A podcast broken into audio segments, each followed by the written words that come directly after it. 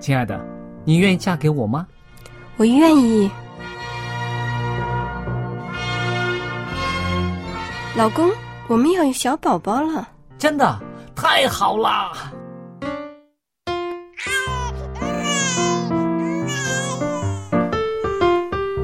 妈妈，妈妈，看我画的画，好看吗？真好看，宝贝画的太棒了，拿去给爸爸看看。爸爸妈妈，我去上大学了，你们多保重身体，我放假就回来。出门在外要注意安全。好好吃饭，天冷了，别忘了多穿衣服。好了好了，别唠多给。家里打电话哦。孩子啊，啥时候回来吃饭呐、你爸想你啦。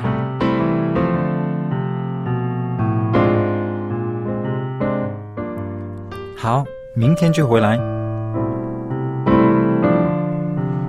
家人，给我生命的人，与我共同生活的人，与我分享喜悦的人，也是给我带来麻烦的人。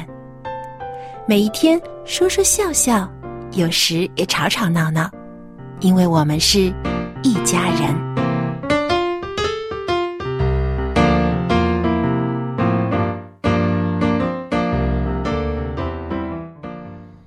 不是一家人，不进一家门。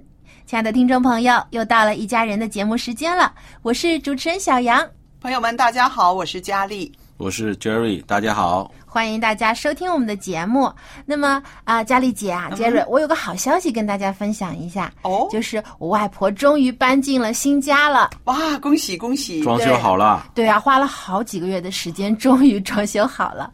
新房子非常漂亮，嗯，不过呢，在搬家之前呢，啊、又发生了让人伤脑筋的事情，就是该怎么整理这些要搬进新家的东西。明白明白。我我想老人家有不少旧的东西，没错，是不是？因为老人家很念旧嘛，嗯所以很多东西都舍不得丢。那么怎么打包这些东西，把这些家具啊等等的物品啊搬到新家，又怎么样去布置，重新放到新的位置，真的是挺伤脑筋的。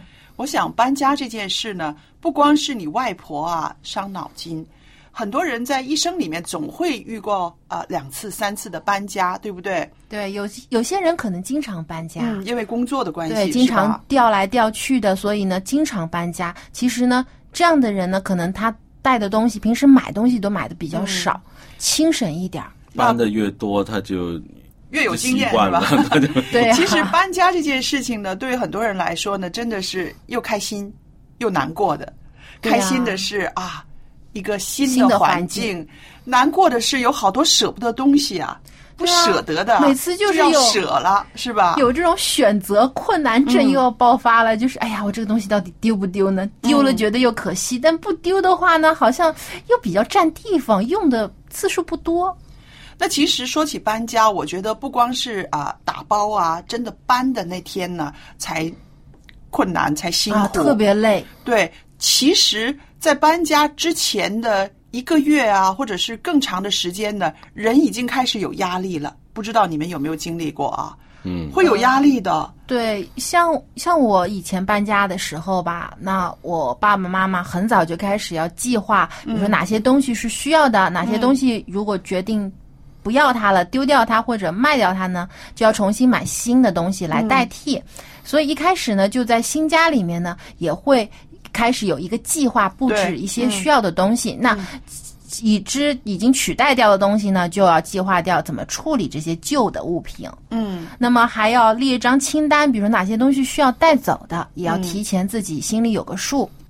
那你刚刚说的就是说，呃，自己的家里面的人就可以控制的，可以掌控的，对不对？我觉得更让人伤脑筋的一件事情就是说，找搬运公司、搬家公司的这个过程呢，让很多人都有一个不愉快的经验。我不知道你们大家有没有经历过一？般的都是找朋友介绍，就是嗯，有信誉用的，有信誉的，对呀、可能就好一点。对，不敢信新的，我也是不敢信。对，是特别的现在网络上也有很多这种搬家公司打广告，嗯，那可能有一些呢，呃，会去看他的这个评价，有一些客户评价，看口碑好不好啊，是不是有好的信誉。嗯，但是呢，最怕的就是遇到有一些搬家公司啊，一开始跟你说的很好啊，满口答应没问题，住多远我们都可以去，但是结果到了当天要搬家的时候呢，他们来到你家里之后呢，就坐地起价，嗯就说哎，这个我们也搬不了，那个又搬不了，然然后呢又要加钱，这个才是让这个客户最最伤脑筋的事。是，的，这个地方呢，其实有一个漏洞。呃，我知道呢，呃，有一些个搬运公司呢，他们很奇怪，就是说他们不去人家家里面去估价。嗯啊、你告诉我你有什么家具？那好了，我朋友就说了，我有两个衣柜，啊、我有一个鞋柜，啊、我的厨房里有什么？然后我床有一个几尺的，有一个单人床，怎么样？那他都写下来了不？写下来之后，他就说好了，那差不多啊、呃多少钱这样左右。可是到那儿之后呢，他就说哇，你的衣柜这么大啊，不止六尺啊，这个有七尺吧？啊，七尺二，这个要加钱。然后就这样子哈、弄得很不愉快。然后后来我的朋友就是说啊，被骗了，被骗了。那可是我自己在想，呃，我的朋友也有点责任呐、因为如果你遇着一家这样的公司，他连现场都不肯来的话，嗯你怎么还敢把这个活儿交给他干呢？你已经预料到了他到这儿之后他的那个反应、那个态度了。嗯，比较马虎，而且呢就是坐地起价。是，其实不光是这个价钱方面呢，有的时候谈不拢，而且呢，在搬运的过程当中啊，有一些操作啊特别的粗鲁，嗯啊，很多的住户就很怕自己一些比较贵重的东西啊会给磕着碰着了，嗯，呃，结果又造成经济上的损失，这个就让人很不开心了。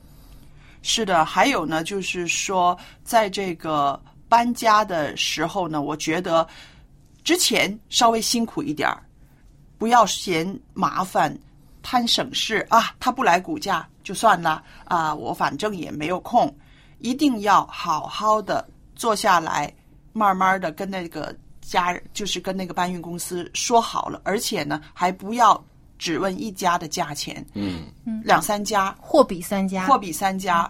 然后，当然，Jerry 讲的那个就是更好，就是说要朋友介绍，或者是啊、我试过一个这样的经验，就是呃，我曾经找过一家搬运公司，他们挺好的，然后我就把电话留下来了。那后来我又要在搬东西的时候呢，我又在找他，那他说，呃呃。佳丽，我已经不做了，我已经转行了，不做了。那我就说，那好，你可不可以介绍你的行家？嗯，那他说愿意，为什么呢？就是当时为他打工的那些人呢，他们就自己又在开了公司了嘛，他自己不做了嘛，还是原来的班子。对，嗯然后他就给我介绍那个公司，那我也觉得啊，也可以信得过，因为至少都都有能够经验有经验了，而且可能也帮我搬过的，所以呢，我就觉得这也是一个方法吧。对，佳丽姐说的没错。其实，呃，不光是一个让人信得过的搬家公司很重要，嗯，而且作为住户呢，其实我们自己呀、也要多做一些准备的工作。是的，我知道有些人很怕这个麻烦，嗯因为搬家嘛，东西那么多，要收拾起来的确挺伤脑筋的。但是如果我们用一些统筹的方法，能够规划好自己所要打包的东西，可以使整个搬家过程轻松很多。嗯那我就啊、找了一些呃有过搬家经验的网上的一些的分享，就有人提到啊，其实搬家的时候呢，自己一定要提前。做好这个清单，就是哪些东西你要归置在一起的，比如同一个房间的东西嗯，对，对可以放在一起。对，还有呢，一些呃分类，比如易碎的物品，你要单独拿出来，并且呢，在这个箱子上面呢标明又很清楚的这种标志或者大字写上这是易碎物品，醒目一点儿。这样呢，搬家公司的人来搬的时候呢，你可以让他们马上知道，嗯对，一定要小心轻放，而且呢要包裹好。以免呢造成了这个呃碰撞破碎有经济损失，还有呢一些很贵重的物品一定要自己带，嗯不要轻易的交给别人。对，这样呢，你自己拿呢会比较放心一些。嗯还有啊，就是选择什么样的呃这个包装时候用的东西，比如说我们常用的一些白蓝的那种编织袋，嗯其实是非常牢的。嗯，而且呢，在呃装完东西之后啊，最好在封口的地方用胶带纸封一下。嗯一来呢是防止有东西掉落出来，二来呢你也能很清楚的看到这个包裹有没有被人打开过，因为上面有胶带。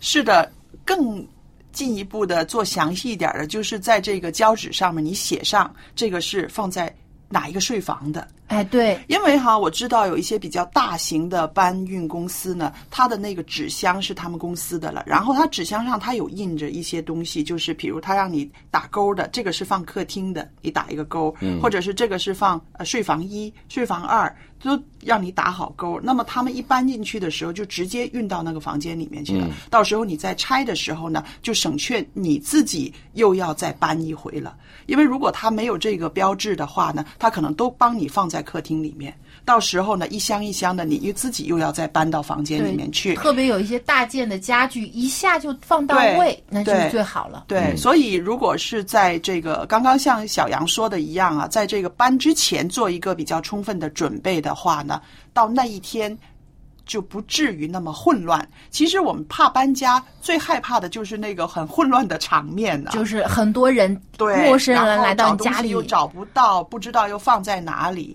这个是一个混乱的。嗯，嗯，所以呢，如果有一个清晰一点的规划呢，可以使这个啊、场面能够有秩序一点。对，而且呢，其实还有人手的问题了，不光是搬家公司的这些工作人员，还有我们自己作为住户呢，也不要只是一个人留在那里，最好呢能找到两个到三个人，是家里人一起动员起来。那有一个人在家里看着哪些东西搬走，嗯还有一个人呢在车上面。看着哪些东西放上去，然后呢，也提醒一下工作人员，比如说有一些易碎的东西啊，要放在上面，嗯不要压在下面，啊，这样呢能够更好的两边合作，是能够使这个工作呢更加顺利的进行。那其实呢，在搬家那天呢，大家都应该学会呢，哈，控制自己的情绪，冷静 这个很重要因为要。哈，很多时候呢，搬家的时候呢，大家都很累。最容易说真的，吵架的那一最容易吵架。又又比较暴躁，对，然后呢，搬运的人呢，他们也很累，是不是？嗯对对所以呢，这个时候呢，真的啊，你的 EQ 的掌控呢，是一个很好的挑战。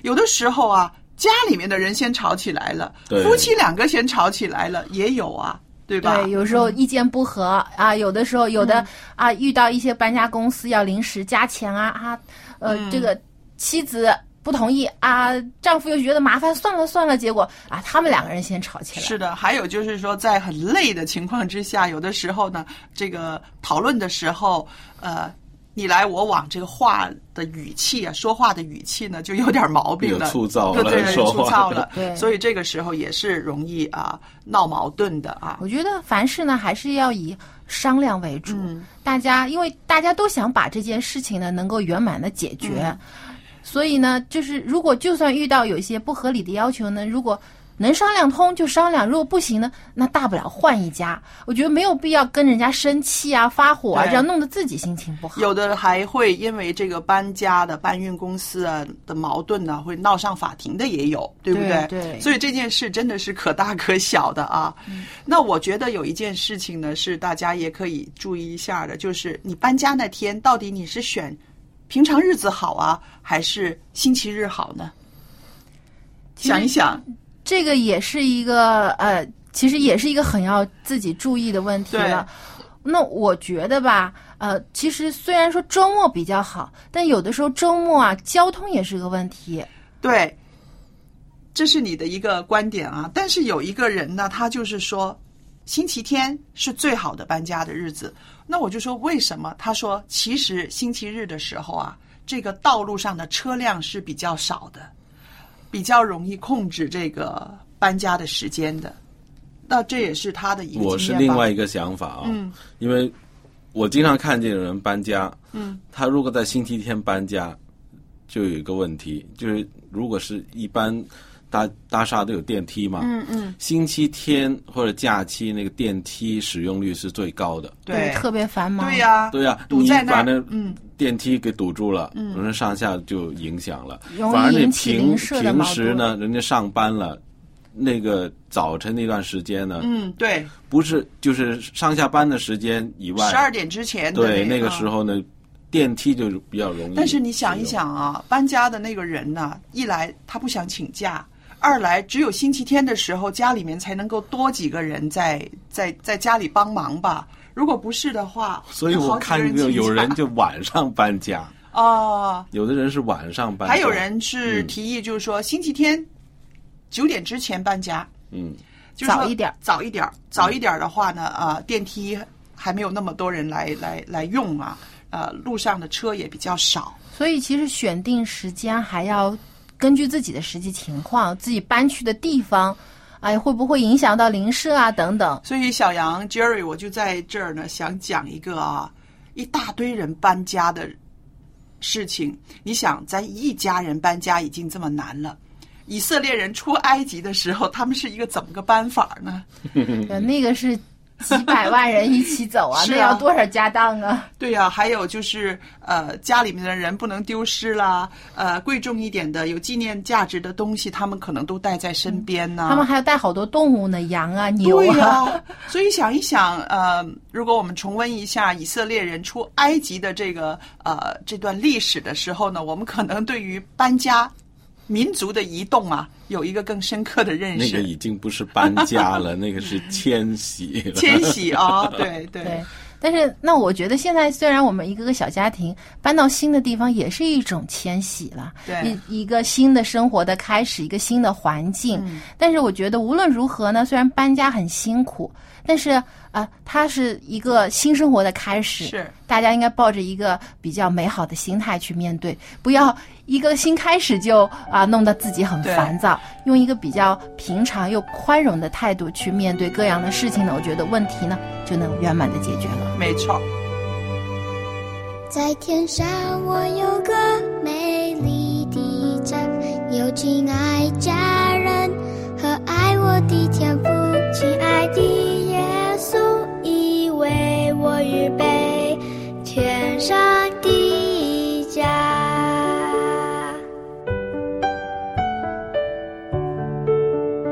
在天上，我有个美丽的家，有我的朋友和爱我的耶稣。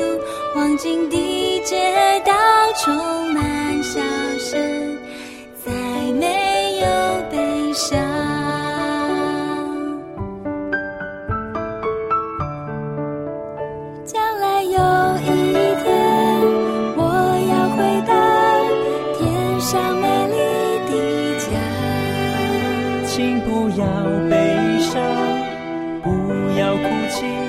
稣在我身旁。只要相信他，将来在天上，我们要一起唱。哈利路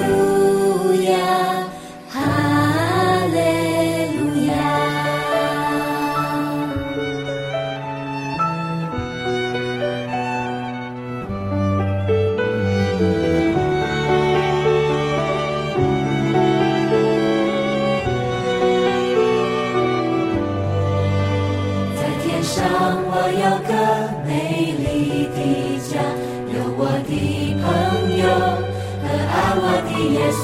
黄金的街道充满笑声，再没有悲伤。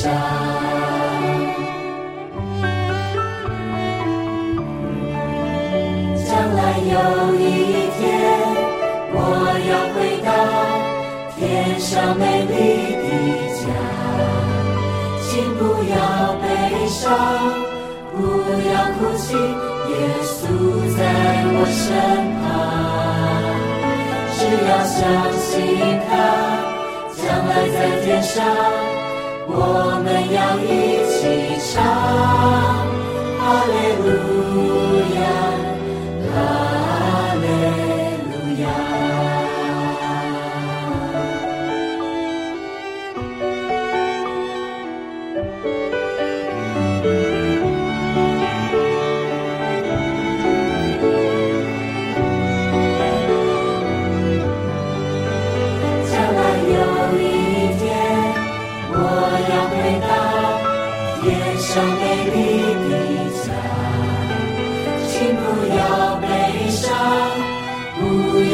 耶稣在我身旁。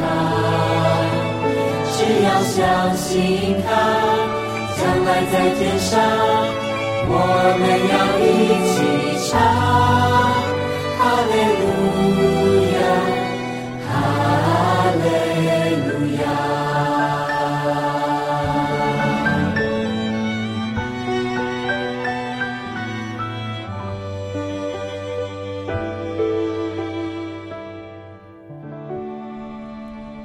听完这首歌啊，我就想到，我们每个人啊，可以有最后的一次搬家，一定是不累的，哦就是我们搬去天上的家。是，到时候我们地上的一切都可以不要了。嗯，因为上帝已经在天上给我们预备了一切我们所需的，连我们自己的人身体都是新的了。嗯所以一定是最开心、最幸福的是啊，这首歌就叫做天上的家。嗯嗯。那么说到了搬家呢，我们也想到了，其实一个家里面最最重要的不是这些物品、家当或者房子，而是呢家里的人。对，特别是对于有孩子的家庭来说啊，孩子现在是这个一家人当中啊最最关注、最最保护，也是最最啊有时候让人头疼的这样的一个家庭角色。嗯那很多我们有信仰的家庭都是希望自己的孩子啊不要远离上帝，因为呢，只有在上帝的带领之下走正确的路，这个孩子一生呢才能得到上帝的看顾和保守，他才能健康又有智慧的成长。那我觉得这是因为这个做家长的，在这个信仰里面呢，他得着的一些经验，是不是？那这些经验可能是啊、他觉得很好的，于是呢，就很想让自己的孩子呢也能够经历这些美好，对不对，对特别是经历上帝的爱。嗯那么接下来呢，春雨作为一位妈妈，她就想跟大家分享一下如何使我们的孩子不远离上帝。接下来我们把时间交给春雨。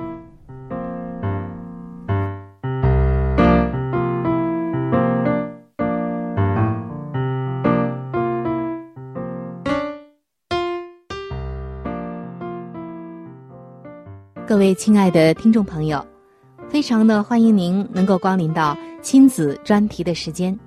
主持人春雨正在这里恭候着您的光临。正如刚刚我们所听到的，教养孩童，使他走当行的道，就是到老他也不偏离。今天，上帝也希望所有做父母的朋友们，能够知道，教养孩童的这个神圣的任务。不是上帝交托给教会、牧师、青年团契的领导、学校或者老师的，而是交托给我们父母管理的产业。圣经说，儿女是耶和华所赐的产业，但是我们做父母的是否管理好了呢？还是常常想着要托管呢？有一位牧师最近和我们说到，有一个事实。让他十分的心痛，因为有很多事情是显而易见，但却很少有人明白。他说：“我经常会听到这样一句话说，为什么教会的年轻人正在流失呢？”他说：“假如每次听到这样的问题，我都能够得到一元钱，那么我肯定会有很多的钱。”做父母的朋友。你的孩子是否也从教会流失掉了呢？这位牧师说：“我真的能够理解人们为什么不断的提出这个问题，就是为什么教会的年轻人正在流失，为什么留不住他们？今天，教会正在以让人警惕的速度流失年轻的信徒。”他说：“他相信。”每一个人都有直接或间接的经历过年轻人离弃信仰的事情，而这种情况对教会的打击是很沉重的。那么，教会需要做出什么改变呢？尽管这是一个值得探讨的问题，然而他的答案却不能解决这个棘手的情况。为什么这样说呢？我们慢慢往下看。首先，春雨要问各位做父母的朋友一个问题，那就是：年轻人和上帝之间最重要的纽带是什么？我似乎听到了各种各样的回答，但是标准答案却是：年轻人和上帝之间最最重要的纽带是父母，不是教会，不是老师，不是某一个团契。或者是其他的某个人、某一个机构。一位基督徒作家在他的一本书叫做《心灵探索》中这样说：“父母在信仰生活中的言传身教，是最能够影响年轻人信仰生活的因素了。他还在采访当中说了这样一句话：“孩子的信仰就是父母的活出来的信仰。”哎呀，听到这句话，真的值得今天我们每一个做父母的深思。孩子的信仰就是父母的活出来的信仰。今天，你孩子的信仰状况是怎样的呢？人说孩子是父母的镜子，而这句话，孩子的信仰就是父母活出来的信仰，真的是千真万确。虽然有人难以置信。但事实就是这么一回事儿。做爸爸妈妈的朋友，你们正在日复一日的为自己的孩子画一幅上帝的肖像。你们的每句话、每个动作、每次谈话，都是在画像上添加一笔。当孩子们准备离开家的时候，他们就在注视着这一幅上帝的画像。他们今后信仰道路上的行动和决定，会大大的受到这幅画像的影响。那这种情况有没有例外呢？绝对有。今天，有一位青年事工的牧者，他看过一些年轻人。他说，他们虽然有信仰坚定的父母亲，但却依然远离上帝。同样。他也看过一些年轻人，他们在大学里依然为上帝火热的工作，尽管他们的父母亲在信仰上动摇，根基浅薄。这样的情况也是存在的。然而，如果你问，作为父母对孩子的信仰状态是否具有举足轻重的影响力，毫无疑问，绝对是的。既然如此。就让我们说一说年轻人对父母有什么需要吧。从本期的节目开始，我们将会一起来和大家分享，年轻人需要父母亲做到以下的七件事，从而避免他们离弃上帝。那么第一件事是什么呢？那就是孩子需要你不再把他们的信仰交给青年事工代理人打理。或者交给某个牧长、某个人。刚刚我说的那位做青年施工的牧者就说：“他在教会里长大，但是从来没有参加过青年人团契，他也没有接受过服侍青年人的正式培训。因此，他一开始服侍青年施工的时候，完全就是一个新手，没有什么经验。”在最初的几个月里，他注意到一个值得警惕的情况，那就是父母亲们似乎把他看成了他们孩子灵命成长的主要负责人。这一点为什么值得警惕呢？因为圣经从来没有提到过这样的模式。值得惋惜的就是，大部分的教会都有这样的问题，而且。还在反复的强化。日程表上排满了青年团契的各类活动。青少年出于教会文化压力，不得不出席这些活动，以便得到全勤的奖励。但是他在这里说：“大家千万不要误解我的意思，我不是在反对青年施工。我认为青年施工。”是造就青年人信仰的重要工具。然而，如果青年事工成了青年人灵命成长的唯一途径，那么问题可就来了。所以，各位做父母的朋友，今天你们负有建立孩子信仰的主要责任。青年事工的作用是培养装备，或者是补充家庭教育的不足。但是他们的存在是不能够取代父母的，否则的话，在圣经中，上帝就不会告诉我们说，儿女是耶和华所赐的产业。要知道，儿女是你的产业，而你呢，是最有责任来管理，并且管理好这份产业的。不要寄托于别人或者别的机构、别的团体等等。亲爱的听众朋友，时间的关系，我们今天只能够分享到这里了。下一期的节目，我们还将继续来分享青年人需要父母亲做到的七件事。欢迎您能够到时收听，盼望我们的孩子都不会从上帝的面前流失，反而流失的孩子能够回来。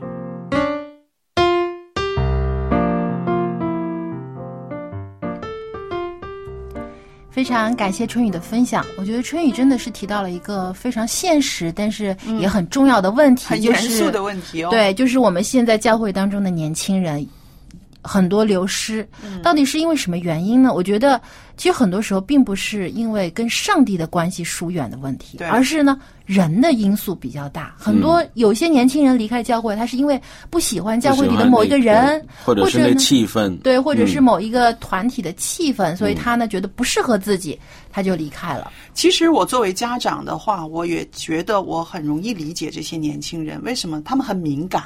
对，还有呢，他们没有像我们这些有社会经验的人那么老练，他用一个非常单纯的心思呢，在想，哎，怎么这里会这样子呢？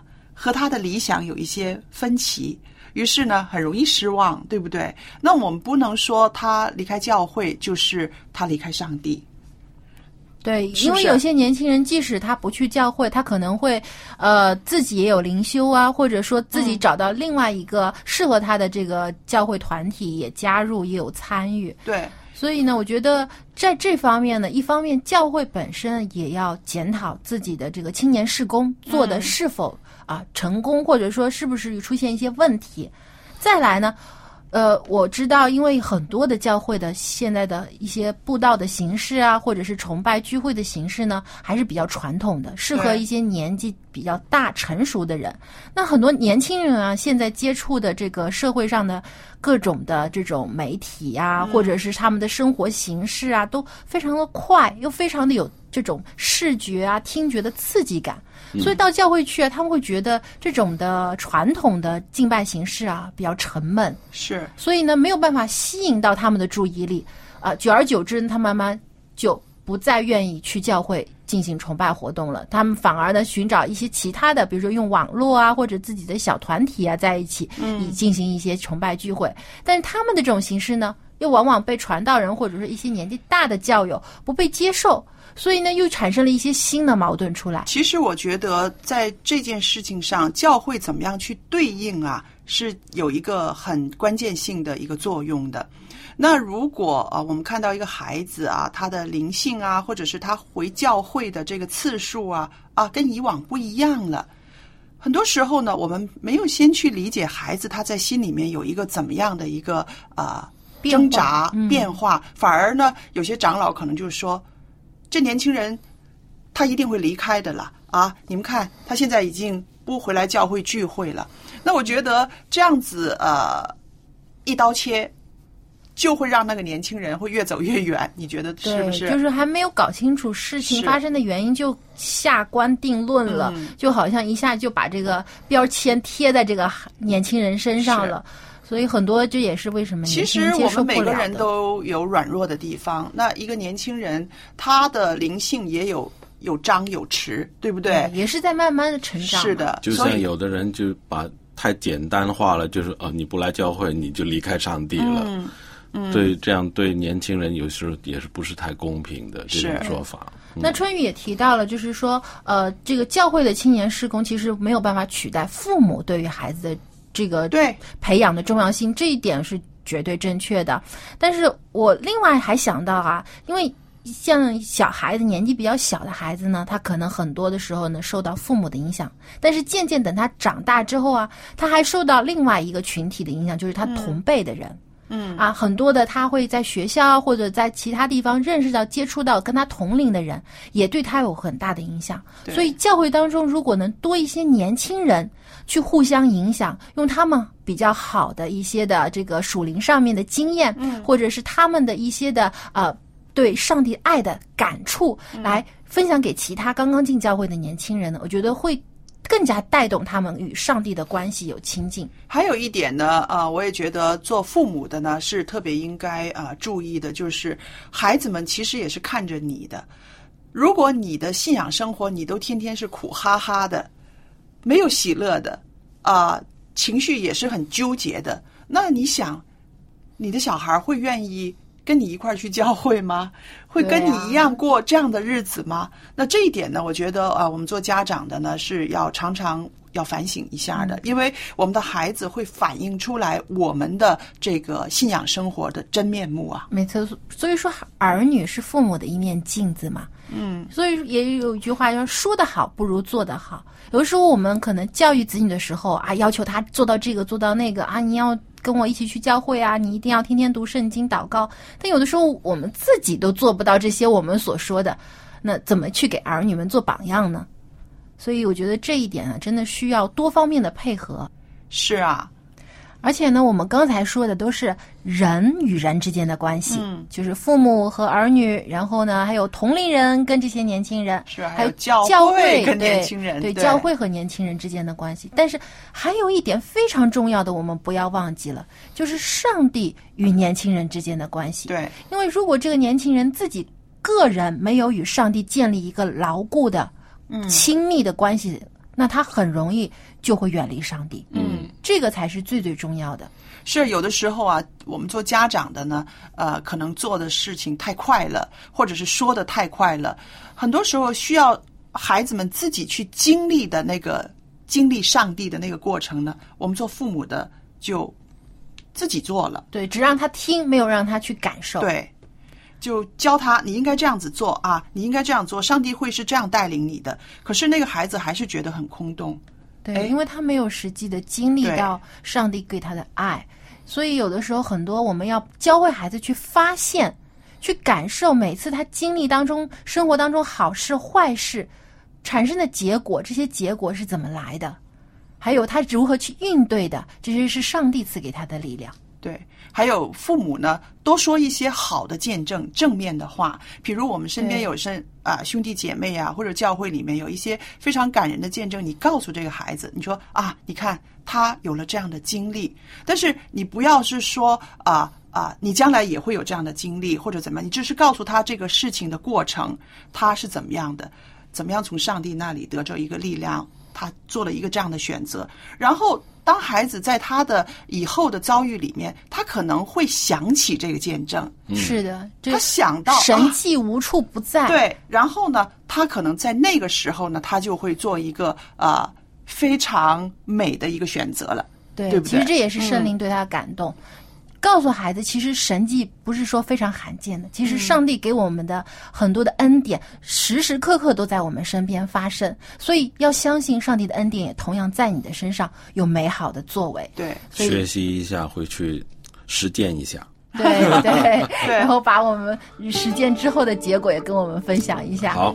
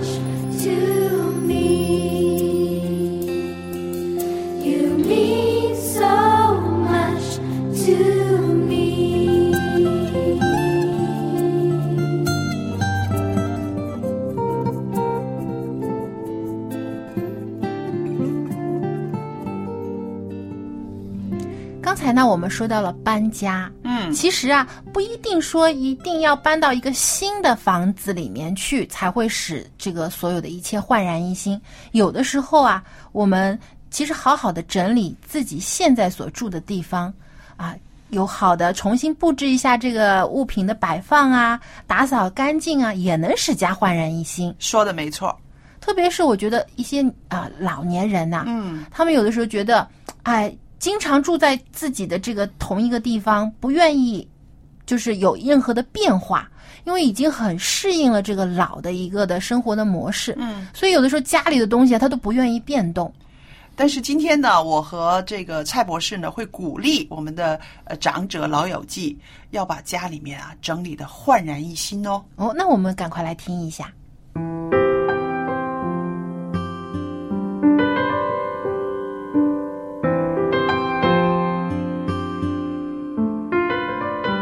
那么，我记得上一次节目里边呢，我跟您提过了，我朋友的母亲呢，因为呢在家里面呢，一会儿和这个生气，一会儿和那个不高兴，后来呢，他们家里人就委派这个老婆婆做一件事情，把家里面呢布置一下。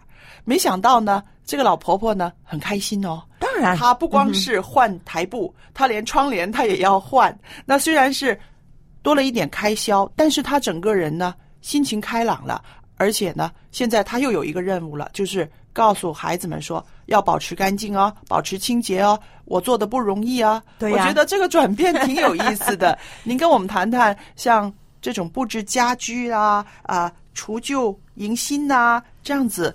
对老人家的心态和健康有什么益处吗？啊，那个益处挺多的，嗯特别是你看看呢、如果我们面对了很多那些乱乱啊，嗯很多东西啊杂乱啊的的环境里面，嗯很自然的在我们的人生里面会产生一些压力。哦我们有了这些压力的时候了，嗯不管是大量的啊、囤积了那些东西啊，嗯或者是甚至是讲到债务。哦，你晓得哈、我们在人生里面呢，最好了就不用欠债。嗯我们在那个精神健康里面讲到，嗯年轻的时候，如果我们可以念书，大学不需要啊、欠了社会的债，嗯哈、那么那个是最快乐的人。哦所以我们讲到了，在人生里面呢，我们很多时候可能要垂旧布新怎样的动态。因为呢，你晓得这样的乱的关系哦，嗯很多时候增加压力。如果压力增加的时候，研究就讲出来呀、嗯我们的脉搏还有这个血压都会增高。哦，哇，如果增高的时候了，那么就是把我们的健康会影响的。但是蔡博士，我嗯在想哈，这些个老友记，他在那个呃，就是布满东西的一个房子里面住的久了，他可能感觉不到压力，他也感觉不到什么脉搏跳得快啦，血压增高了。对，那这种慢慢的积压可能更恐怖吧？对呀、嗯那那个就是慢慢为什么啊、你会看到啊、在香港也很多时候也是会嗯看到那些啊、他们住在公屋里面，嗯，但是屋子里面臭的时候，其他人就是报复他们的时候，嗯他们就是把很多垃圾东西对就放在家里面，对连走路都走不了。对，他们如果发生火警的时候，一定会烧死的了。嗯，所以这样的累积下面呢，我们真的要给他一个任务，嗯怎么样可以每一个房间可以清除啊？嗯我们怎么样整顿，还有规划？我们不单是家里面呢，也是人生里面有几点很简单的。嗯，简单。第一，化繁为简，化繁为简。对，嗯把那些杂乱的大乱继续解成了一个小单位来处理。嗯呃，先定一些具体的小目标。嗯每次只是收拾一个房间，嗯或者是整理一个柜子，或者呢就是一个抽桶就好了。哦，这个方法很好啊。对呀、因为呀、我我们看着一个屋子里面都是杂物，不知从何入手的时候呢，一直就拖，对不对？觉得啊，等我有力气的时候才干，或者是啊，等谁来了帮我的才干，一直拖拖拖好几年都可以哦。可以，是不是我们呃最近呢，我们在啊啊、我们的工作单位里面啦，嗯有个工作人员了，他要退休嘛，嗯，那么他要退休了，他们一定要搬离了他居住的房子，对对嘛？对那么他呢，以前呢就有他伴侣帮忙，嗯。那么伴侣了不在的时候，你晓得搬房子了，没有人可以帮忙的，是。因为你不晓得哪些你要的，对。哪些你要丢的，对。哪些哪些你要送到啊、图书馆去，哪些要给单位，哪些你有送给朋友，嗯。只有你做这个决定。做可嗯。啊，这个老先生挺有意思。嗯，他在清理的时候，都是先从好像刚才讲哈、他两个啊、屋子的房房哈、两个房间。两个房间的屋子是吗？他就是从一个抽桶开始，嗯，那个抽桶就是他的抽屉，对呀、嗯就是他以前呢很多写给鼓励人的信，或者人家给他的信的。哦，一打开那个抽抽屉，抽屉的时候，一看的时候，把第一封一看的时候，一直看下去，不用做了，不用做了。啊 但是我们一定要取写。嗯，啊要取舍。一哪些是需要的，嗯哪些是不要的。嗯你的你的就给自己定一个目标。嗯今天早上我就要把这个抽屉把它弄干净，嗯，就是这样哈，把它清理了。那么一定要小目标，小目标，这样的时候化繁为简，是不是？一点一点的开始，不要一下子吓住自己，然后或者是累坏自己。对啦，嗯那么另外一个啦，就把好几年都不会使用的东西，啊，你跟我都是有很多，嗯。这些都是把的一律把它清除干净，嗯。我们可以把它送到一些慈善的机构啊，嗯。或者是啊回收回收啊，嗯。等等哈，也可以送给有需要的朋友，或是举办一些那个清创活动，嗯，那但是蔡博士这里有一个问题了，我要问了啊。嗯，很多公公婆婆呢，他们呢，呃，以前日子过得很苦啊，对呀很节俭呐、对呀你让他把东西送出去啊，他觉得很难的一件事情，因为他说不知道哪天我还要用，你们为什么要把我的东西都拿走？对不对？嗯他不舍得的。那这个心理上面，我们应该怎么样让他学习一个调整呢？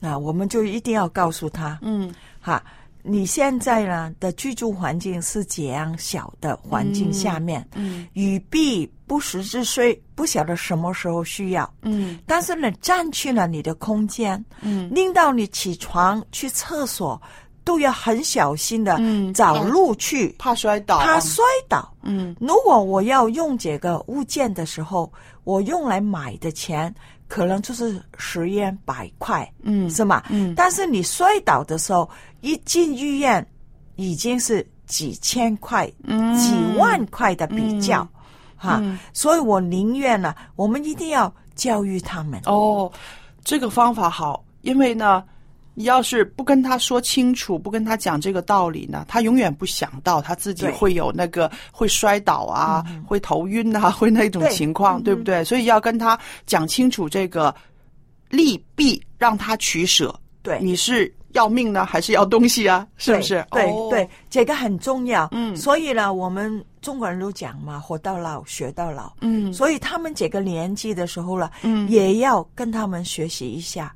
其实不单是老友记要做，你跟我都要做。对对你看看我们衣柜里面有哪些衣服嗯是已经两三年都没有穿过的。嗯哈，嗯，那么如果真的没有穿的时候，真的要，如果你要买新的，嗯你必须要把其中一件一定要把它来取替，嗯不可以一直买买买。嗯，你的柜子装不了的时候，放在袋子里面；袋子里面放不了的时候，放在床上面。嗯那这样的情况的时候，就把人呢弄得真是在一个非常窄的环境。嗯窄的环境，思想也会窄的。是的，所以我们必须要把一个有空间给自己活动的。嗯你可以睡觉之前在床上做一些简单的运动，嗯起床之前也可以做一些简单的伸展，嗯把我们的特别是骨头啊、肌肉预备好。嗯，所以他们就会讲嘛，起床之前不可以，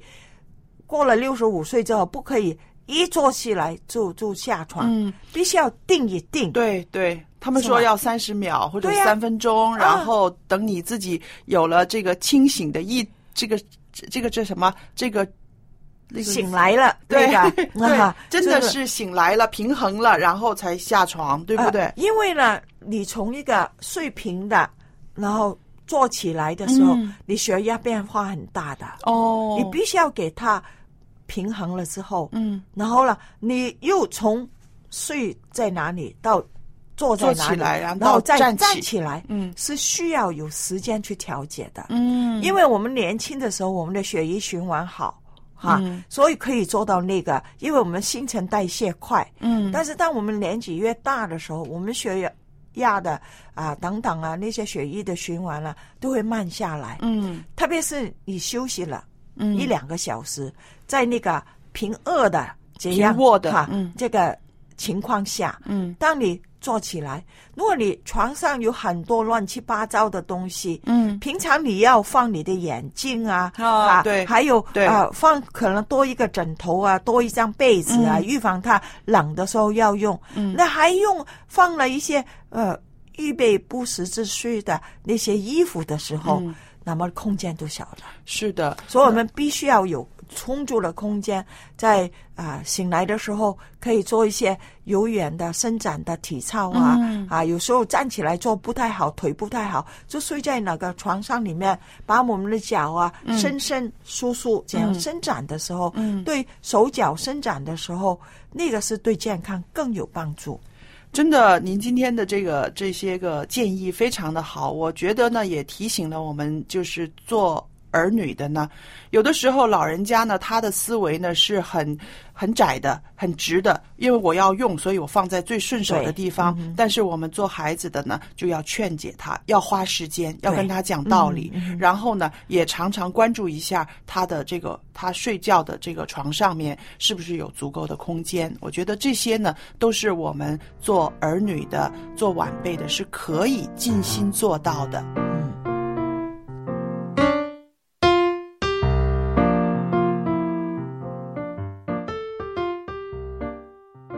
谢谢蔡博士的分享。那听了刚才呃佳丽姐和蔡博士的这个交流啊，我真觉得不光是老年人需要尝试一下啊、布置一下家居有新鲜感啊，这个很多的家庭主妇的姐妹啊也很喜欢啊布置家居，然后呢经常换一些新的装饰。是啊，那个房子不能常常换，对不对？但是呢，家里面的用品呐、啊，一些个装饰啊，换一换，让人的感觉呢，真的是不一样，挺开心的。而且我觉得对全家人其实也有好处，因为能够经常保持一种新鲜感。哎，一一回来打开家门，哇，有新的窗帘、新的台布，嗯你感觉上好像搬了新家一样啊，就就觉得又有这种啊新的气氛出来了。是的，记得弄了以后，把搬过的东西告诉我放在哪里了。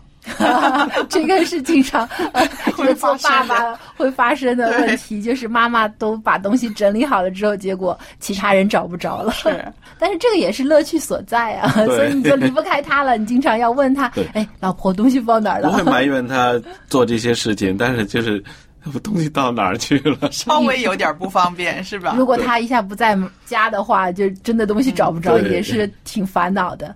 嗯、但是呢，我觉得呃，经常让家里有一种新鲜感，也是增进一家人的这个情感的一个很重要的方式。嗯嗯、像在我家呢，我妈妈呢就习惯啊按季节来分，其实也哦不需要经常做新的东西。嗯就是一年可能做个两套，啊，然后呢，在夏季的时候换一次，冬季的时候换一次，这样呢，啊，交替着，不但呢能够让人感受到有季节的变化，另外呢，也使这个家里啊的不同的光线的下面呢，使家里的这个气氛、环境的温馨的感觉也变得不同了。是啊，我们家呢，就是呃，当我想变一变这个方位啊、家居摆放啊，我就会跟我老公说：“哎哎，这个星期天，这个星期天你帮帮我啊，我们换一换位置啊。”那其实呢，我提出来这个建议，但是呢，决定权呢好像都是他的，因为他想这么样摆那样摆，那我也觉得挺好的啊。对，我觉得佳丽姐说的没错，因为呢，装饰家里啊不是这个一个人的事情，是一家人的事情，要有商有量，这样呢才会变成一个家庭活动。那希望我们的这个一家人节目呢，也能成为啊这个家庭当中的一家人的活动，能够全家来收听啊。那么今天时间也差不多了啊，非常感谢你收听我们的节目。那么如果您对我们的节目有任何的建议呢，欢迎来信告诉我们。我们的电邮地址是 l a m b at v o h c 点 c n，来信请注明一家人节目收。我们在下期节目当中还有更有趣的话题跟你一起分享，希望到时全家来收听哦。拜拜。下次再见喽，拜拜。「